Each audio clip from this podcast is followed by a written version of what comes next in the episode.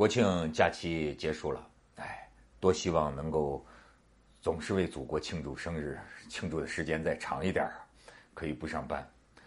当然，我们前几天讲这个唐朝的传奇啊，现在呢，我们要回到现实，就像从天上回到了地上。哎，地上也传来这个很牛的消息啊，中国八十五岁的女药学家屠呦呦。得了诺贝尔奖，哎，这是第二个啊，中国国籍的人得诺贝尔奖，前一个是莫言嘛，这个是屠呦呦，哎，我有两点感触，这件事儿说明啊，这个咱们伟大的祖国，咱们中国，哎，至少在两方面已经高出于世界水平了。一方面是什么？我们的奖标准。比诺贝尔奖还高，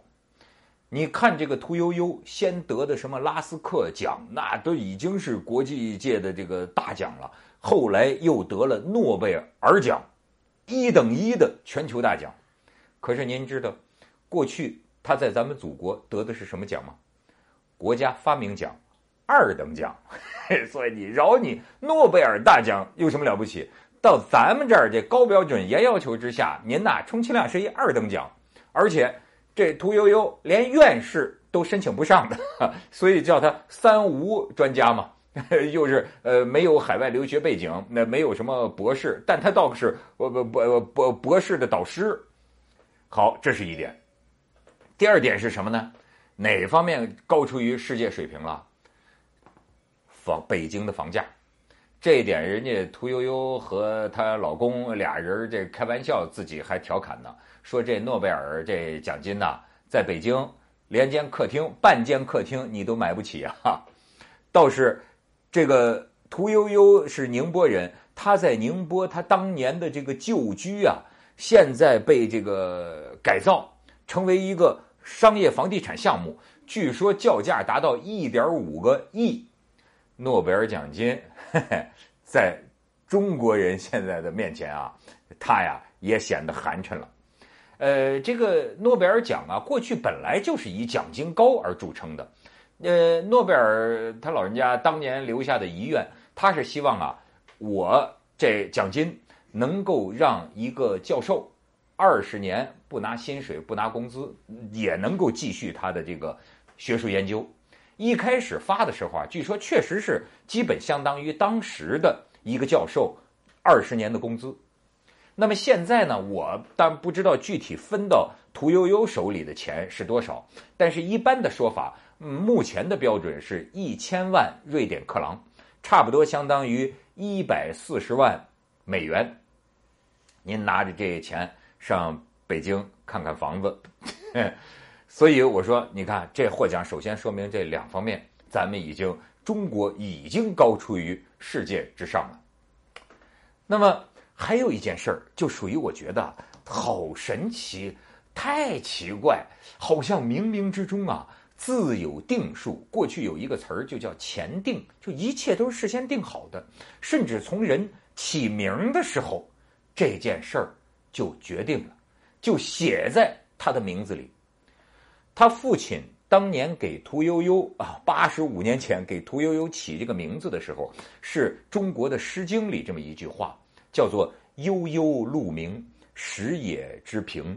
哎，悠悠就表示像鹿一样的叫声。哎，你去看《诗经》里的原词啊，第一句“悠悠鹿鸣，食野之苹”说的是这个鹿啊，呃，吃这个野地里的这个草。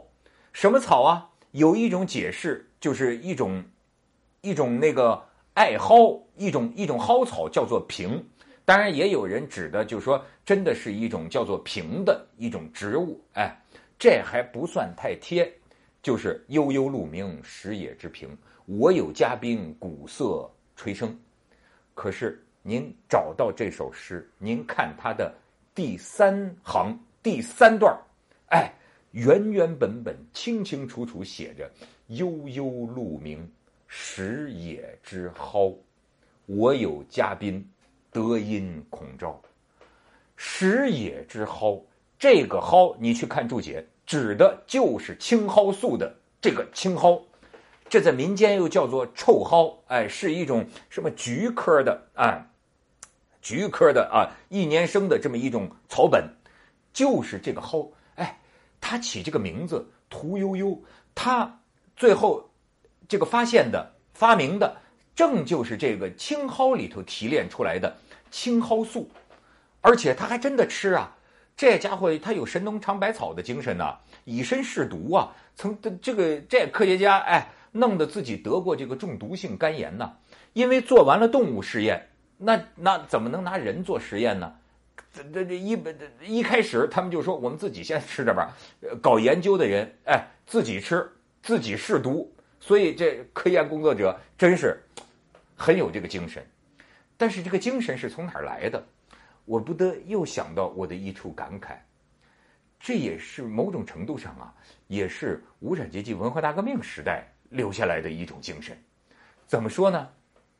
您知道这个项目是一九六七年开始启动的，五月二十三号定下来，全国几十个部门啊一起上，要搞出一种啊这个治疗疟疾的方法。因为以前治疗疟疾的这个药啊是这个奎宁啊，但是奎宁呢就跟咱们现在说的这个消炎药一样，慢慢的有了耐药性，越来越。不管用了，这一开头，所以外国记者曾经问屠呦呦个问题，就是说因为战争而，呃出来的这么一个一个项目，哎，最后哎救了数百万平民的命，你有何感想？为什么说是因为战争呢？哎，一九六一年的时候打这个越战，打越战，打越战，在越南的那个丛林里啊。美军和和这个北越方面啊，都是疟疾令得兵源大量减少，而那个时候这个药啊，过去的这种奎宁啊，还有什么氯喹啊这种传统的治疟疾的药啊，耐药性出现了，越来越不管用，所以那个时候啊，美国陆军美国陆军这个药物研究所呀，他们试验了几十万种新的化合物，就想发明出新的治疟疾的药，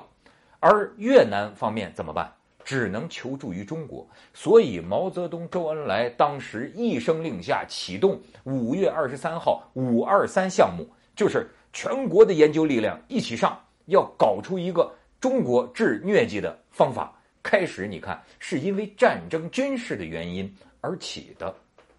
其实这事儿一点不新鲜，很多这个药物啊，当年呢都是因为战争的原因。比方说，我看那个二战那个纪录片，就是日本神风敢死队，当年日本科学家就合成，今天咱们说吸毒的人吸那个冰毒，当年日本科学家就合成这个这个冰毒啊，人工合成这个冰毒，就是让那个神风特工队那个自杀式的那个飞行员，让他们啊嗨着就上了天了，你知道吗？这才能才敢去撞那个航空母舰，所以这是题外话了。我就是说，他最早啊是跟这个军事有有关系的，而且你看，直到现在采访这老两口都是科学家，还你你你就觉得啊，让我想起啊，我小时候我父母比我父母还老的那一代人，他们被当时的那种时代的气氛和宣传呐，已经变成了一种头脑，哎，一种思想，比方说，直到现在。这个她老公啊，这个屠呦呦啊的老公跟记者还说说，当时他以身试药啊，这药这个发明出来之后，他自己先吃试试行不行嘛？他就说，哎，抗美援朝，抗美援朝那些个志志愿军，那家伙上战场，人家都是为国捐躯，就是牺牲了。我们科学家这试点药算什么？你看他是咱们那父辈又父辈人的当时的这种觉悟。甚至她老公这两天看那个新闻联播回来，就跟这个屠呦呦啊，这个奔走相告，说你看看新闻联播说的，说你获奖啊，是咱们综合国力的提升啊，咱们国家强大了。你看他们那代知识分子，就是这个想法，所以某种程度上来讲，这也是启动于文革期间。文革期间，当时别的。这个搞科研已经很困难了，一这这一切都停滞下来，都在搞运动。但是呢，你看这个军工项目还是受到保护、受到重视的。那个时候种下的种子，没想到到今天，竟然结出了诺贝尔之花，我觉得真是一段历史的传奇。